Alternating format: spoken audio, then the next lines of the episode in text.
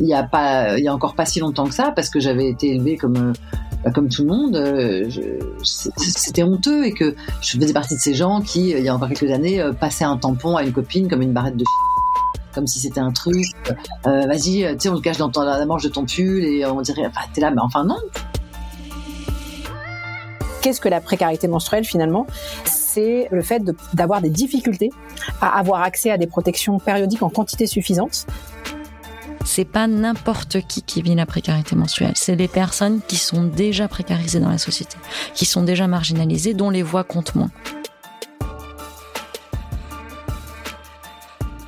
Si on ouvre le dictionnaire pour trouver la définition de cheminement, on lit action de cheminer. Mais aussi, en parlant de quelque chose qui est en mouvement, on lit que le cheminement est un déplacement, une avance, une progression graduelle. Dans ce podcast, je vous emmène sur les chemins de l'action et de l'engagement social pour aborder une problématique sociétale mondiale, la précarité menstruelle. Je vous ferai rencontrer des femmes et des hommes qui se battent contre cette précarité, qui créent des projets pour une société plus inclusive et qui mesurent l'impact de leurs actions. Je suis Marguerite de Rodelec, bienvenue dans une nouvelle saison de cheminement réalisé en partenariat avec Impact Tank, une organisation européenne qui valorise les innovations sociales qui ont un vrai impact. Épisode 5. Mesurer l'impact des projets contre la précarité menstruelle. Quand un homme a faim, mieux vaut lui apprendre à pêcher que de lui donner un poisson. Ce proverbe m'a toujours un peu dérangé. Déjà car ce n'est pas si simple, mais aussi sur le principe, oui, il ne faut pas simplement donner les poissons, car sinon, quand on s'en va, il ne reste plus rien. Mais le mieux, ce ne serait pas d'apprendre comment construire le matériel nécessaire à la pêche, puis d'apprendre à pêcher, et aussi de laisser suffisamment de poissons sur place pour que personne n'ait faim. Comment savoir ce dont les autres ont besoin? Comment fait-on pour évaluer l'impact que telle ou telle action a sur la vie des autres? Mais surtout, si vous écoutez les épisodes depuis quelques semaines maintenant, est-ce qu'on peut vraiment savoir si tous les projets que je vous présente depuis le début pour lutter contre la précarité menstruelle vont, excusez-moi du terme, hein, mais vraiment servir aux personnes menstruées? Est-on capable d'assurer que oui, ce projet a changé positivement la vie de X dizaines, centaines, milliers de femmes ou de jeunes filles dans le monde? Pierre-Yves est économiste de formation. Très rapidement, dans sa carrière, il s'est orienté vers l'évaluation des politiques publiques. Je voulais lui demander si on peut réellement savoir quel impact ces politiques ont sur les bénéficiaires finaux qui sont visés, que ce soit des humains, des animaux, la nature, le climat ou les personnes menstruées. Et surtout comment on fait? Et comme souvent en économie, cela passe par des statistiques. Il y a des protocoles qui cherchent à comparer les impacts que l'on observe sur euh, sur ces bénéficiaires finaux à d'autres bénéficiaires qui n'ont pas reçu euh, le projet. et puis il faut s'assurer que ces bénéficiaires soient parfaitement comparables. Et donc il y a tout un tas de de protocoles et de méthodologies qui peuvent être mis en place pour dresser vraiment cette causalité, ce lien entre les impacts qu'on mesure et le projet. Donc ça, c'est un outil qui est assez à la mode, qui n'est absolument pas la solution à tout, euh, mais qui a été mis à la mode en particulier euh, de par le, le prix Nobel il y a quelques années euh, remis à Esther Duflo pour son travail, qui utilise ces techniques en fait qui viennent de la médecine et qui en médecine sont très entre guillemets logiques et qu'on peut aisément mettre en œuvre, disons, puisque quand on a, si on a deux patients et qu'à l'un on donne, on donne une pilule qui est censée avoir de l'effet et qu'à l'autre on donne une pilule qui est un placebo, mais que la personne ne le sait pas, quelque part, on contrôle exactement l'environnement et on est capable de, de dresser très facilement des constats. Dans mon domaine, qui sont les sciences sociales, qui sont les programmes des, des, des politiques publiques, eh bien, c'est beaucoup plus compliqué de mettre ça en œuvre parce que la personne, eh bien, elle sait exactement ce qu'elle reçoit ou non. Et puis, il y a d'autres méthodes moins statistiques qu'on appelle plus qualitatives et qui vont chercher à comprendre le lien entre le projet et les impacts mais en interrogeant une diversité d'acteurs, en réunissant diverses parties prenantes, en utilisant différentes sources de données pour essayer de dresser un portrait global et de comprendre dans quelle mesure le projet a pu atteindre des impacts. Ce n'est pas simple, mais si vous ne deviez retenir qu'une idée, ce serait celle-ci. C'est que mesurer l'impact des projets, on peut le faire de plein de façons, mais il y a toujours cette idée qui est de prendre du recul sur un projet, sur une politique publique, réunir des acteurs autour de cet exercice que l'on conduit pour dialoguer et finalement, enfin, apprendre comment mieux faire ce type de projet. Ça, c'est ce qui réunit tous les types de travaux que l'on peut conduire sur la mesure d'impact. Finalement, on peut le faire avec des statistiques, on peut le faire avec euh, juste des, des retranscriptions de ce que disent les divers acteurs, avec des vidéos, avec de l'écrit, peu importe. Finalement, ce qu'on cherche à faire, c'est apprendre et faire dialoguer tout le monde pour euh, avancer et, euh, et améliorer les politiques publiques. C'est le point clé. Et donc, je pense que l'autre élément important, c'est que mesurer les impacts, quelque part, c'est aller au bout de la réflexion. Donc très souvent, l'exercice un peu de euh, dans les politiques publiques. Hein, enfin moi, c'est ce que je connais, c'est ce dans quoi je travaille. Trop souvent, on s'arrête aux constats qui sont un peu est-ce que le projet a été mis en œuvre ou non? Est-ce que cette, cette, cette, infrastructure a été construite ou non? Pour juger du succès d'un projet. Or, on sait que l'impact final entre cette, cette réalisation et un bénéficiaire qui, je sais pas, peut maintenant euh, aller à l'école, qui a euh, une, euh, une meilleure santé ou qui a qui a de meilleures récoltes pour vraiment enfin réfléchir à différents types de, de politiques publiques. Il y a tout un tas de paramètres entre la mise en œuvre de cette politique publique et cet impact final. Et donc ce travail de mesurer l'impact, c'est essayer d'aller comprendre quelle est cette histoire qui se passe entre donc déjà c'est comprendre eh ben effectivement, est-ce que le projet a bien été mis en œuvre? Est-ce que les objectifs que l'on s'était fixés sont atteints? Mais ensuite, derrière, est-ce que la chaîne se déroule pour atteindre ces objectifs finaux, cet impact que l'on souhaite mesurer? Et donc pour ça, on va avoir plusieurs étapes. Aujourd'hui, Pierre-Yves travaille à l'AFD sur le projet qui a pour objectif de lutter contre la précarité menstruelle dans la région d'Adama en Éthiopie et dont vous avez déjà entendu parler dans les précédents épisodes. Je reprends juste l'exemple du projet euh, en Éthiopie parce que je trouve qu'il dresse un itinéraire assez intéressant entre justement le projet en lui-même et ses impacts finaux qu'on va qu'on va chercher à atteindre. Et donc dans ce projet, on a, on l'a dit, euh, trois volets euh, principaux qui sont la, la sensibilisation, l'amélioration des, des infrastructures, typiquement les, les latrines, et la disponibilité euh, de produits hygiéniques. Donc tout cela pour améliorer euh, la, la gestion de l'hygiène menstruelle. Et donc pour comprendre cette histoire et pour vraiment enfin comprendre le, le fond des choses et si ce projet a réellement un impact, on part du début et on dit bah, déjà est-ce que ces infrastructures ont correctement été rénovées et répondent à un certain nombre de normes qui vont permettre euh, aux filles à l'école d'avoir euh, ce dont elles ce dont elles ont besoin euh, pendant leurs règles? Est-ce qu'elles ont accès à ces produits, produits d'hygiène menstruelle, qui sont distribués par le projet? Donc déjà, on vérifie un peu cette les réalisations du projet. Et une fois qu'on a ça, eh ben on continue à essayer de, de raconter l'histoire. Une fois que tout ça est bien mis en œuvre, est-ce que les filles ont une meilleure reconnaissance? Les filles et d'ailleurs les garçons, les hommes et les femmes, parce que ce projet s'adresse à toute une diversité d'acteurs, est-ce que ils ont une meilleure connaissance euh, du sujet qu'avant le projet? Est-ce que les besoins euh, auxquels les filles et les femmes peuvent faire face durant leurs règles ont été satisfaits par le projet? Donc là, on commence à vraiment avoir un quand, quand on arrive ici, un faisceau d'indices qui dit que le projet commence réellement à avoir un impact. Et puis on va aller encore plus loin et on va finalement un peu mesurer cette ce que vraiment on va pouvoir appeler, selon moi, l'impact qui est finalement est-ce que les, les, filles et les femmes pendant leurs règles ont un accès à divers types d'activités? Est-ce qu'elles restent à la maison ou est-ce qu'elles peuvent aller à l'école? Est-ce qu'elles peuvent euh, pratiquer euh, des activités sportives, euh, etc. Qui est finalement l'objectif final du projet? Ce projet repose sur un contrat dit à impact. Et ce genre de contrat, c'est un peu une nouveauté en Europe. Et c'était la première fois que l'AFD testait ce contrat avec le projet en Éthiopie à l'Agence française de développement, c'est le premier, celui euh, en Éthiopie euh, que l'on teste et que l'on pilote. Donc, ce qu'on voit, c'est que, et ce qui est très intéressant, c'est que tous les acteurs autour de la table, maintenant, autour de ce contrat, discutent impact. Et ça, c'est un changement, un changement de paradigme, c'est un, c'est un changement de mentalité qui est, on ne réfléchit plus à juste aux réalisations, mais la discussion a toujours lieu et c'est finalement un, un, dialogue constant qui est comment est-ce qu'on atteint ces impacts finaux que l'on vise. Et ça devient crucial parce que les, euh, le financement du projet lui-même est rattaché à cet impact. Donc ça, c'est le premier élément intéressant. C'est un outil de dialogue vraiment autour de l'impact. Et le deuxième élément intéressant, eh ben, c'est que ça nous force en fait à comprendre vraiment nos projets.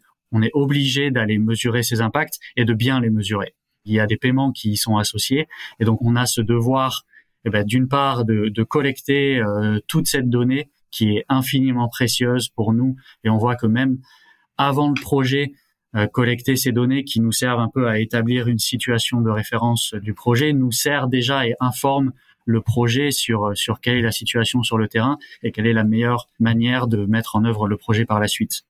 Et ensuite, donc, on va accumuler euh, tout un tas de données, euh, surtout à travers des, euh, des enquêtes de terrain auprès de ces bénéficiaires finaux, qui vont nous permettre de comprendre la réalité dans ces écoles et vraiment quel est l'impact du projet.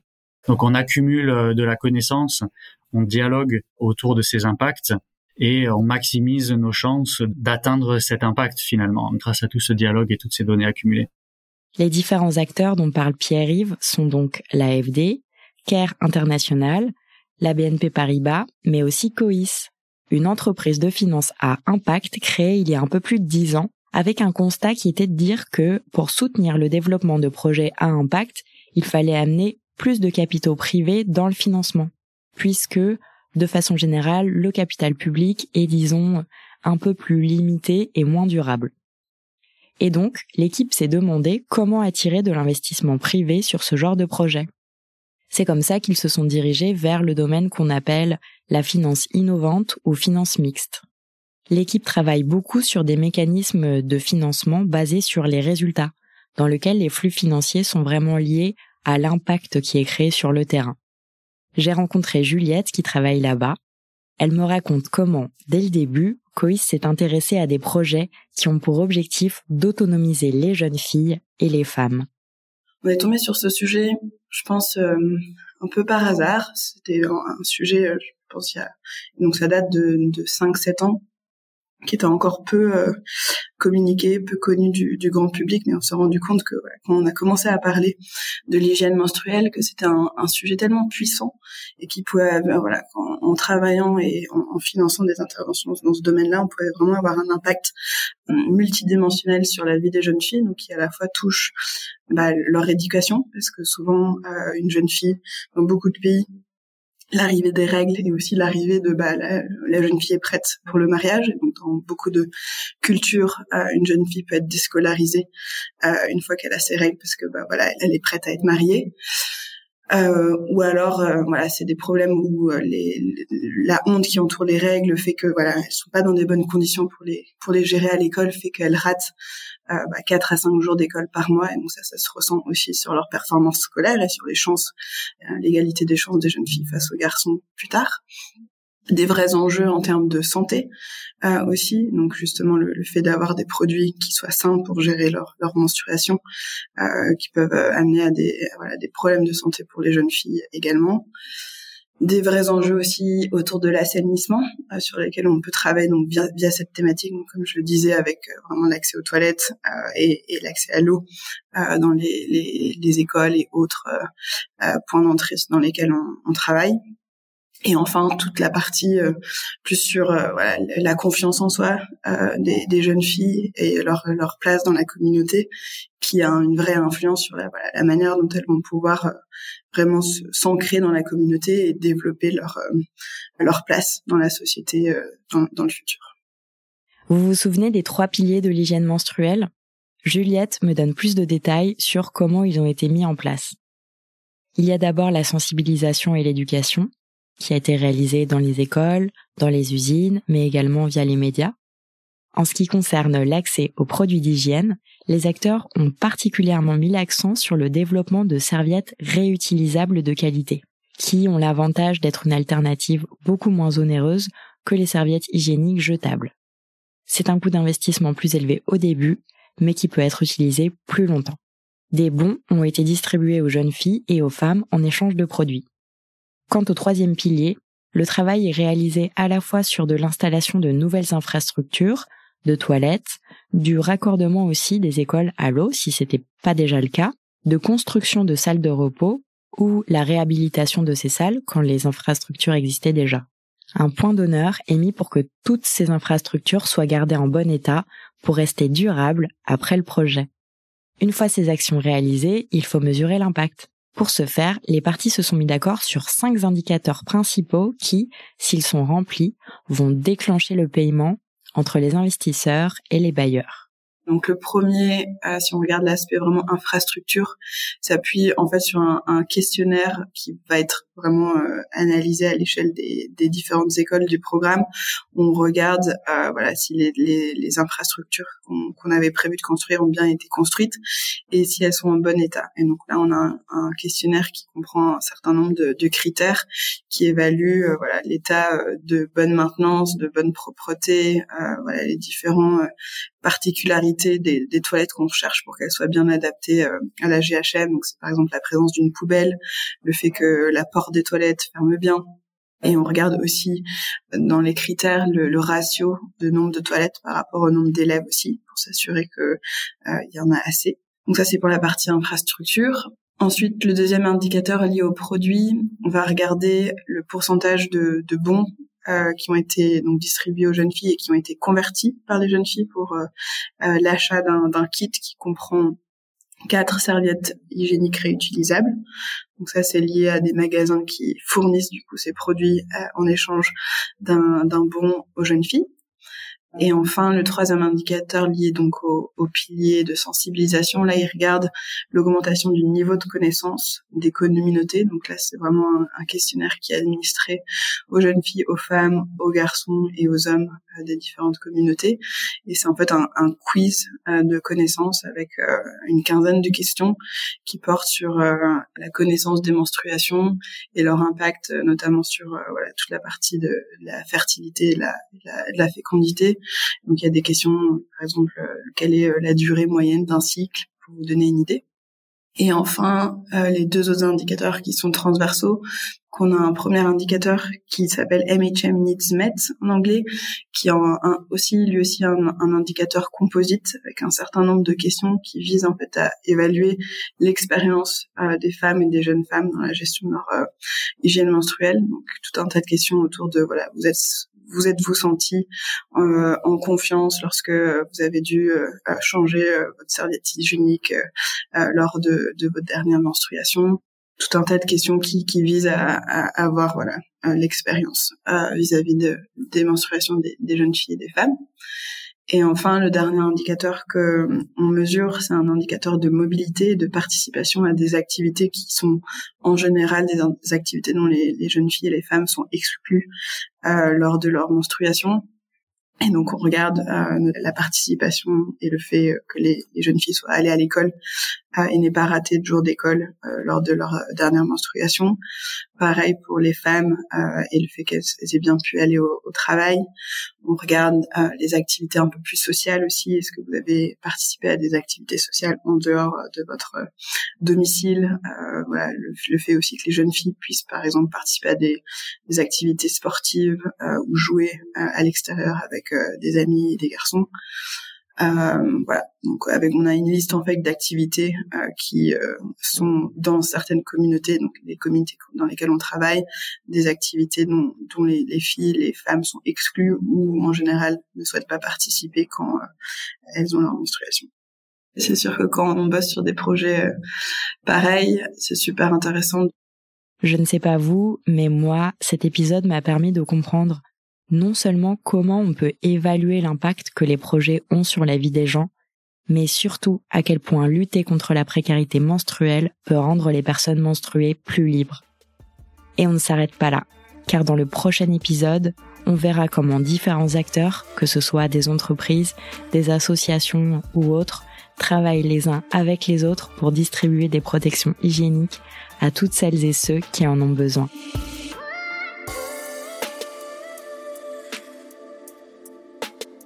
Ce podcast fait partie d'un projet plus global qui vise à mesurer l'impact des actions menées pour lutter contre la précarité menstruelle. Merci à l'Agence française de développement et à Procter Gamble, sans qui ces épisodes n'auraient pas pu voir le jour. Et merci aux équipes d'Impact Tank pour leur confiance. Sachez que MedCheck Studio, qui produit ce podcast, propose d'autres podcasts sur la santé. Pour les écouter, rendez-vous sur medcheck-studio.com.